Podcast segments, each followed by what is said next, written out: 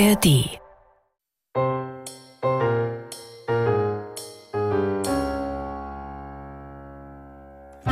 Der nette Herr Heinlein und die Leichen im Keller. Hörspielserie nach dem gleichnamigen Roman von Stefan Ludwig. Folge 4.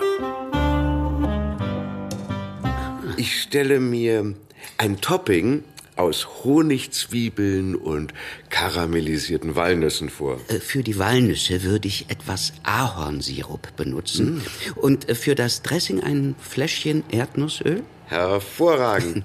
Äh, wenn ich Ihnen empfehlen dürfte, Herr Kommissar, das Dressing mit frischem Kerbel und gehacktem Knoblauch, aber davon nur ein winziger Hauch versteht sich zu verfeinern.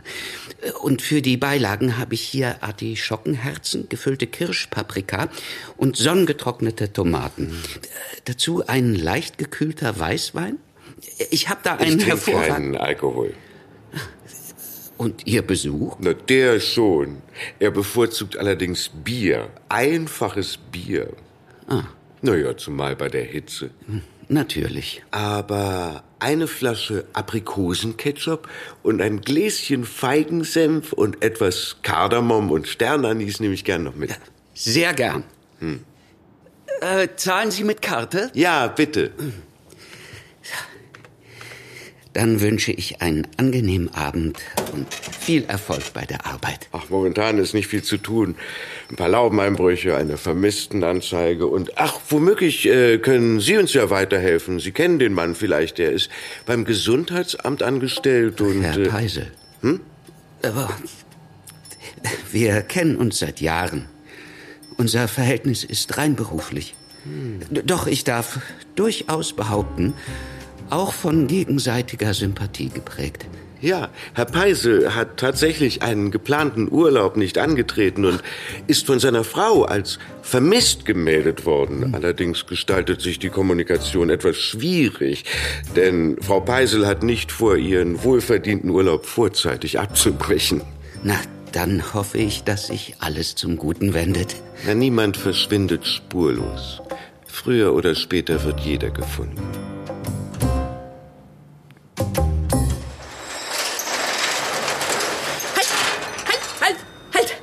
Herr Heinlein, kann ich noch etwas bekommen? Oh, Frau Glinski, natürlich. Sch- Schließen Sie heute früher als sonst. Ich dachte, bei der Hitze schaut eh keiner mehr vorbei. Der Filialleiter hat unerwarteten Besuch aus der Zentrale bekommen. Zwei Mitglieder des Vorstands sind dabei. Sie müssen mir helfen. Für so einen Notfall sind wir der perfekte Anlaufpunkt, Frau Glinski. Ich nehme einfach alle Pasteten, die Sie noch übrig haben. Und dazu zwei, äh, nein, drei Flaschen Weißwein. Sie entscheiden, welchen. Ich stelle Ihnen etwas Feines zusammen.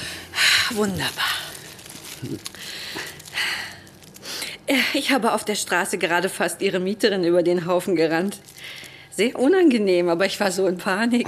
Die Frau Umbach. Heißt sie so? Ist sie einsam? Manchmal, wenn ich mein Zigarettenpäuschen mache, sehe ich sie am Fenster stehen. Sie ist angenehm ruhig und zurückhaltend.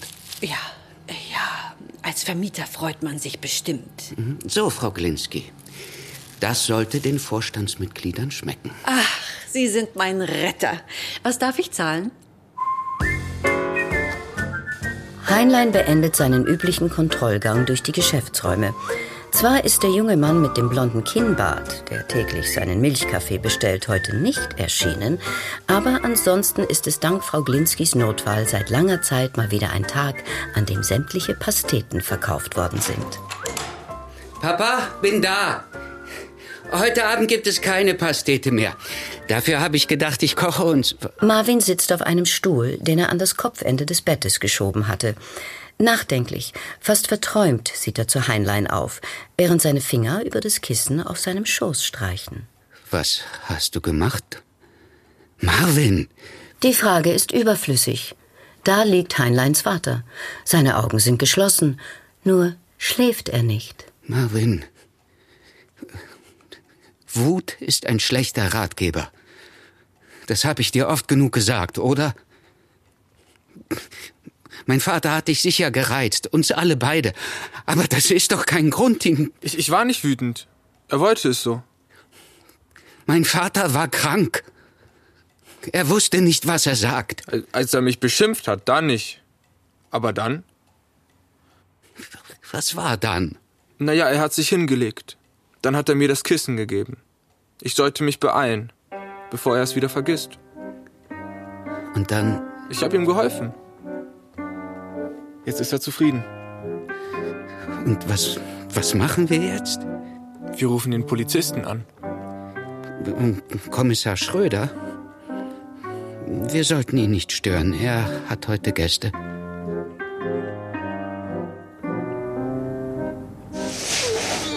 Es ist weit nach Mitternacht, als sie die Leiche ins Treppenhaus schleppen.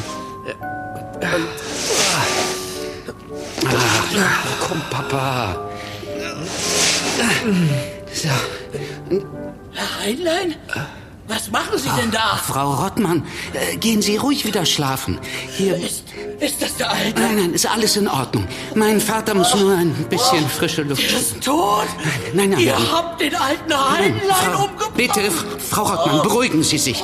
Ich will nur für etwas Ordnung. Dieser junge Mann, dieser junge Mann ist mir schon die ganze Zeit suspekt gewesen. Frau Rottmann. Wahrscheinlich hast du auch meinen Nicky auf dem Gebissen. So, lassen Sie, lassen Sie Marvin in Ruhe. Frau Rottmann, Sie lassen jetzt Marvin in Ruhe. Ungeachtet ihrer Atemprobleme verfügt Frau Rottmann nicht nur über ein beachtliches Organ, sondern auch über ungeahnte Kräfte. Doch auch Heinlein wächst in diesem Moment über sich hinaus. Und so geschieht es, dass in dieser Nacht nicht nur eine, sondern zwei weitere Leichen im Kühlhaus landen. Liebe Lupita, ich bin ein wenig in Eile. Es ist bereits nach acht Uhr, bald muss der Laden geöffnet werden. Vorher muss ich die Pastete aus dem Ofen holen. Heute biete ich meiner Kundschaft eine getrüffelte Steinpilzterrine an. Diese wird im Unterschied zu einer Pâté en croûte ohne Teigmantel zubereitet. Das klingt, als wäre es einfacher, doch das Gegenteil ist der Fall. Sie erfordert eine Menge Arbeit, Lupita. Selbst die winzigste Unachtsamkeit wird bestraft. Erst wenn man eine Pastete aus dem Ofen holt, zeigt sich, ob sie gelungen ist. Manchmal war die ganze Arbeit umsonst. Auch du wirst Rückschläge erleiden, doch wenn du strauchelst, steh wieder auf. Es liegt in der Natur eines Fehlers, dass man ihn unabsichtlich begeht, und selbst der Edelmütigste kann nicht immer verhindern, dass ein Mitmensch zu Schaden kommt. Das ist furchtbar, aber oftmals geschehen Dinge, die wir nicht wollen. Dann gilt es erst recht, nicht den Mut zu verlieren ich spreche aus eigener Erfahrung, einer Erfahrung, die ich erst letzte Nacht machen musste. Manchmal, liebe Lupita, erweist sich das Unglück des anderen als Glücksfall für einen selbst. Dein Papa Norbert. PS, danke für das Foto. Dein neues Fahrrad gefällt mir sehr gut. PPS, Marvin lässt wie immer herzlich grüßen. Ah, Marvin, ich glaube, ich habe mir einen Wirbel eingeklemmt. Kannst du den Flur alleine wischen? Ja. Das Kühlhaus ist unangetastet, doch etwas anderes hat sich geändert, seit Heinlein den Keller zuletzt betreten hat. Fast ist es ihm entgangen. Erst im letzten Moment bemerkt er, dass etwas fehlt. Adam Morlocks Rollkoffer ist noch da, doch die Alukisten sind verschwunden. Aber Morlock ist ganz bestimmt tot. Marvin ist über seine steif gefrorenen Beine gestolpert. Es gibt keine Gespenster. Wie ist es dann möglich, dass Adam Morlock seine Geschäfte auch nach seinem Tode fortführen kann? Probleme stehen im Kontrast zu unserer natürlichen Trägheit, zwingen uns aktiv zu werden. Die Menschheit würde noch grunzend auf den Bäumen vegetieren. Problem, mit dem sie konfrontiert wurde, hat sie sich entwickelt. Wer hat die Kisten genommen?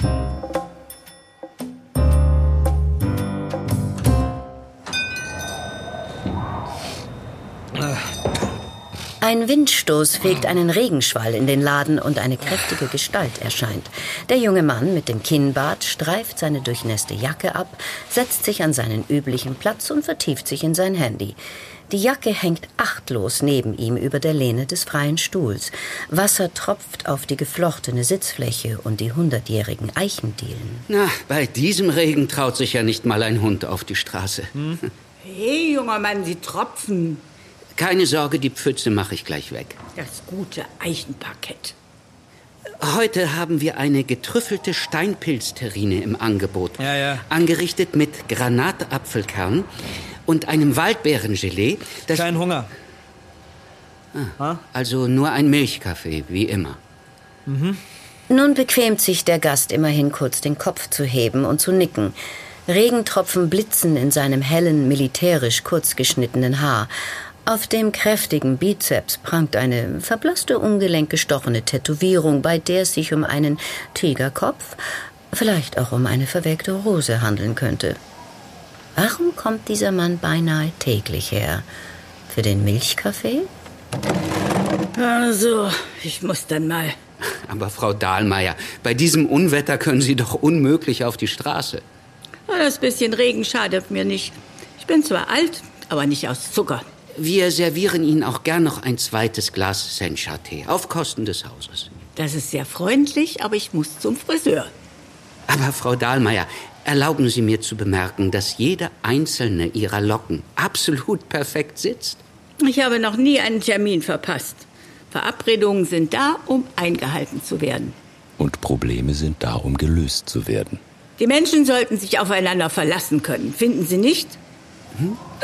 Ja, Und selbstverständlich. zwar immer, auch wenn es draußen mal ein bisschen ungemütlich ist. Gut, dann erlauben Sie mir, dass ich Sie mit einem Schirm begleite. Der Friseur ist nur ein paar Dutzend Meter entfernt. Heinlein hackt die alte Dame unter und führt sie am Laden vorbei links um die Ecke über den Fußgängerweg zum Jugendstilhaus. Es gelingt ihm, sie mit dem Schirm vor dem peitschenden Regen zu schützen. Er selbst ist nach wenigen Schritten bis auf die Haut durchnässt. So, da wären wir. Oh, das war nicht nötig, aber sehr nett. Ich wusste schon immer, dass Sie nicht nur einen exorbitant guten Geschmack haben, Sie sind auch ein exorbitant guter Mensch. Na dann, eine schöne Frisur. Auf dem Rückweg verlangsamt Heinlein nach wenigen Metern seine Schritte. Neueröffnung Neueröffnung ist auf dem mit Folie beklebten Schaufenster zu lesen. Benjamins Feinkostboutique. Spezialitäten aus aller Welt. Langsam geht Heinlein weiter. Der Regen scheint ihn nicht mehr zu interessieren. Vor dem Copyladen trifft er Britta Lackberg, die im strömenden Regen ihren Transporter entlädt und eilt ihr umgehend zu Hilfe. Nachdem er mehr als ein Dutzend Kisten in ihren Laden geschleppt hat, ist er bis auf die Knochen durchgeweicht. Danke. Das war wirklich nicht nötig, aber sehr nett. Gern. Ah, Oh, oh je, Rückenschmerzen? nein, nein, nichts, nichts Dramatisches. Jetzt habe ich aber ein schlechtes Gewissen. Sie nehmen jetzt erstmal eine warme Dusche. Sie, Sie haben doch eine Dusche. Du, Äh, Verzeihung? hast du eine Dusche? Äh, ich? Nein. Wir duzen uns, schon vergessen. Ach so, nein, natürlich nicht. Ähm, nein. Ah, nein. Ähm, die Antwort auf deine Frage? Ich habe keine Dusche, aber ich habe ein Handtuch. Ah. Äh, Ich habe einen, einen fantastischen griechischen Bergtee, angereichert mit Fenchel, Apfel, Minze und einem leichten Vanillearoma. Das ist... Links von ihnen springt gerade die Ampel auf grün. Norbert? Hey, Norbert. Äh, ja? Alles okay? Äh, ja, ja. Ja? Wirklich? Du siehst irgendwie aus, als hättest du ein Gespenst gesehen. Ah, ich, äh, ich muss mich um meine Kunden kümmern. Äh, Bis dann. Bis dann.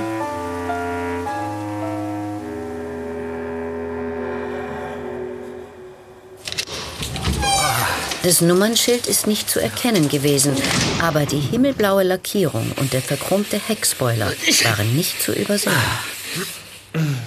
Ach, er war es. 730, Es war der Mercedes. 31, Erst die Kisten, dann das Auto. 32. Prima, nichts mehr zu sehen, Marvin. 740. Ist doch alles ganz sauber. Mach Schluss mit dem Schrubben.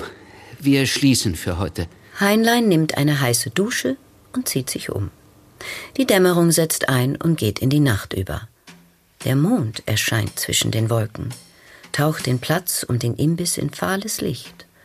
Hinter den Fenstern der Pension Käferberg brennt nirgendwo Licht.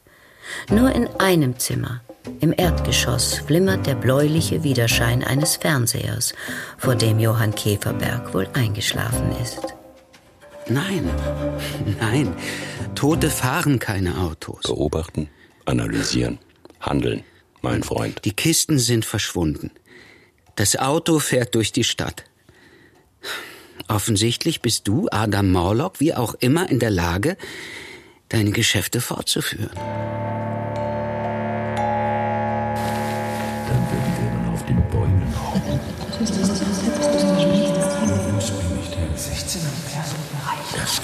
Ist schmutzig. Er hat darum gebeten. Noch mehr Geld. Noch viel mehr. Die Kisten sind weg. Die Kisten, es wäre doch nicht nötig gewesen. Benjamins Feinkostboutique. Spezialitäten aus aller Welt. Oh,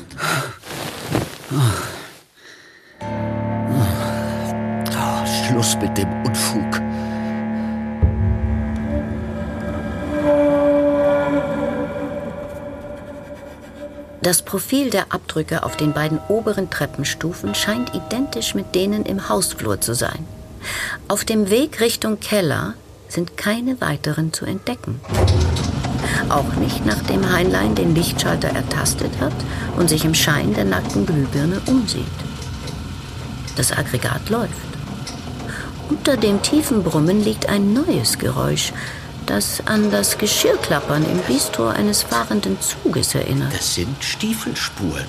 Frische. Die altersschwache Kühlung funktioniert. Es ist kein Albtraum gewesen. Ich habe Rottmann im Hausflur gesehen. Der, der Uniformknopf. Das war alles real. Doch was bedeutet das?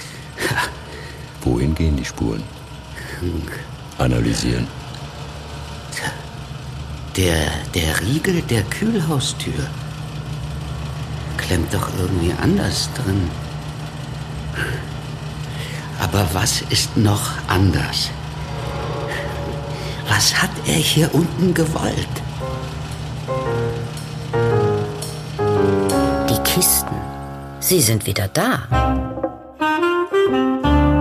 Als Marvin zur Arbeit erscheint, hockt Heinlein, von Schüttelfrost geplagt, in der Küche und versucht gerade vergeblich, die mit rohem Eigelb, Mehl und sizilianischem Olivenöl verklebten Fliesen zu säubern.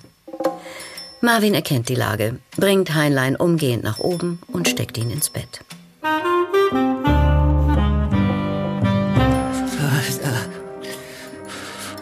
20.000. Wo, woher haben Sie das, das ganze Geld? Das, das, was gute Sortien von wegen. So wie ich das sehe, haben Sie ein gebrochenes Genick. Erlauben Sie mal. Dieses Ein gebrochenes Kühlhaus widerspricht sämtlichen Hygienevorschriften. Was hast du mir da gegeben? Was ist das für Ich kann bei allem Verständnis für die angespannte Situation nicht umhin, Aber die Herr Amtsleitung meine Kundschaft- Kenntnis zu setzen. Aber Vertrauen eines ehrlichen Geschäftsmannes missbraucht, darf man sich nicht wundern, nach einem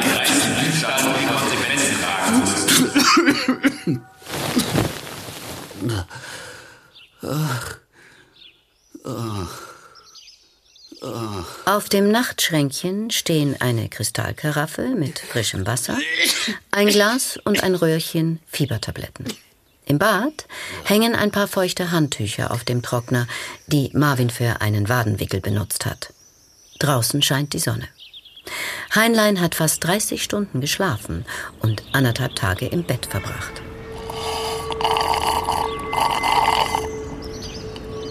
Und du hast mich die ganze Zeit gepflegt. Ich weiß nicht, wie ich das wieder gut machen soll. Ich habe auf dem Sofa geschlafen.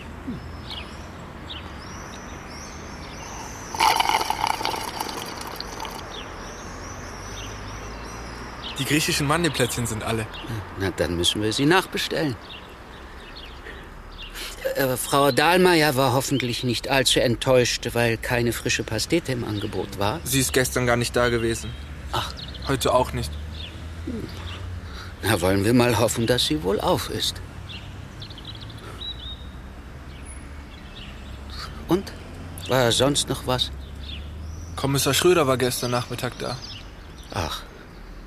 Er wollte Sie sprechen. Mhm. Hat er angedeutet, worum es geht? Er will sich wieder melden und wünscht gute Besserung.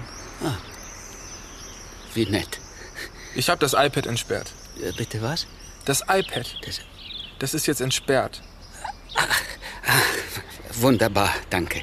Es gibt auf dem iPad nur eine einzige App. Einen verschlüsselten Messenger, dargestellt durch ein blaues Icon mit einem stilisierten Papierflieger. Auf diesem wiederum befindet sich nur ein Chat mit zwei Nachrichten. Ach, ich ich habe keine Ahnung, was das sein soll. Zahlen. Ach, wirklich? Ja, Zahlen. Hier 230701515 und, und 270700130. Einer der Absender nennt sich grün, der andere schwarz. Erkennst du dahinter einen Sinn? Es sind Zahlen. Das hier ist eine 2, das ist eine 3, oh, eine 0. Danke, hast mir sehr geholfen, mein Junge. Und nun ab nach Hause mit dir. Du hättest ja schon längst Feierabend machen sollen.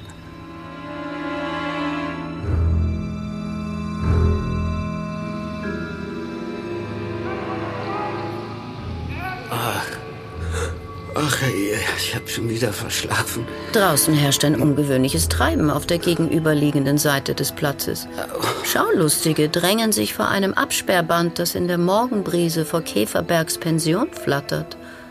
Uniformierte laufen zwischen Streifenwagen umher. Am Bordstein parkt ein Kleintransporter mit dem rot-weißen Logo des örtlichen TV-Senders. Was ist denn jetzt los?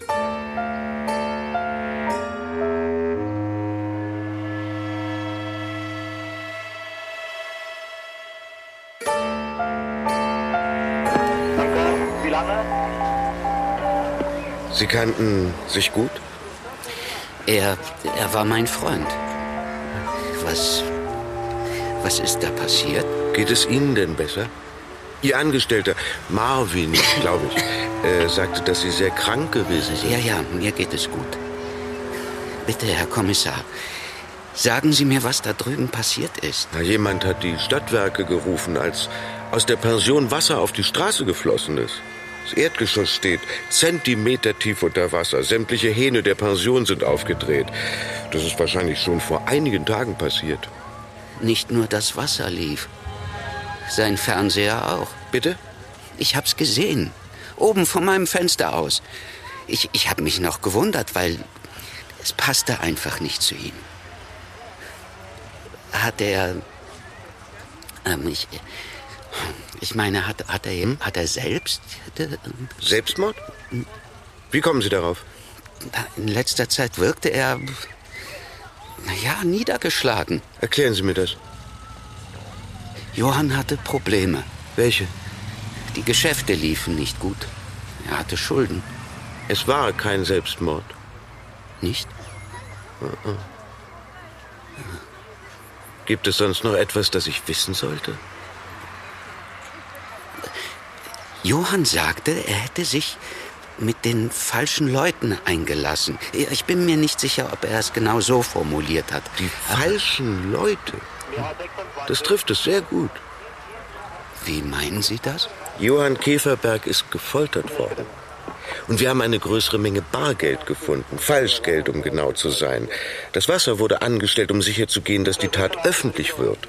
Es handelt sich also nicht nur um eine Bestrafung, sondern auch um eine typische Warnung des organisierten Verbrechens. Oh. Liebe Lupita, es gibt Dinge zwischen Himmel und Erde, die wir nicht steuern können. Dinge, von denen wir gesteuert werden. Dinge, auf die wir keinen Einfluss haben. Selbst der Edelste ist nicht davor gefeit, Unglück und Leid über seine Lieben zu bringen. Was nutzt es, ein guter Mensch zu sein? Was nutzt es, anderen zu helfen, wenn diese Hilfe unwillentlich in Tod und Verderben endet? Wer würde mir glauben, wenn ich von meinen Zweifeln berichte, dass der Tod zwar Bestandteil des Lebens ist, aber nicht endgültig zu sein scheint, dass Tote gleichzeitig lebendig sein können, dass sie Dinge zu Ende bringen, die sie zu Lebzeiten nicht erledigen konnten, jene oben erwähnten Dinge, die wir nicht steuern können, von denen wir allerdings selbst gesteuert werden, und zwar so weit, dass andere Menschen sterben, obwohl wir es nicht wollen. Man würde mich verlachen, für verrückt erklären. Was ich womöglich auch. Oh, guten Morgen, Marvin. Ich gehe mich umziehen. Johann Käferberg ist gestorben. Deswegen ist die Polizei da. Wir lassen das Geschäft heute geschlossen, Marvin. Die Kalbfleischpastete mache ich später fertig. Du kannst gern einen freien Tag nehmen. Du hast ihn dir redlich verdient. Ich gieße die Kastanie. Na, natürlich. Aber dann, dann gehen nur nach Hause. Ich kümmere mich nachher um Frau Dahlmeier. Sie hat sicherlich Verständnis. Frau Dahlmeier kommt nicht mehr. Warum denkst du das? Sie sitzt eine Straßenecke weiter. Bei Benedikt Bennos. Benjamins Feinkostboutique? Ja. Mhm.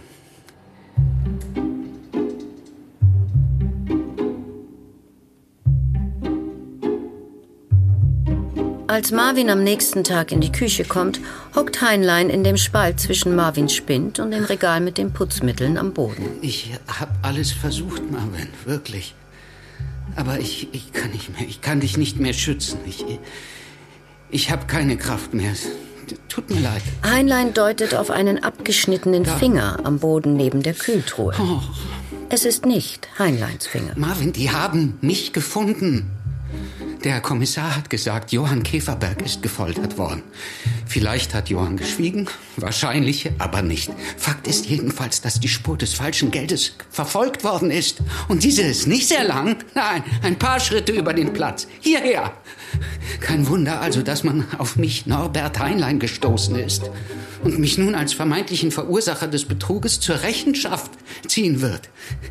Marvin, der Finger ist eine Botschaft. Das ist eine weitere Warnung. Ähnlich wie der abgetrennte Pferdekopf aus dem Film Der Pate. Du musst hier verschwinden, Marvin. Sie sind bestimmt bald hier. Aber Marvin rührt sich nicht von der Stelle. Die haben es auf mich abgesehen. Du, du bist doch noch jung. Du hast dein Leben noch vor dir. Bring dich in Sicherheit. Nimm das Geld aus der Kasse. Ist nicht viel, aber besser als nichts. Diese verfluchten Kisten. Hätte ich doch nur. Was machst du da?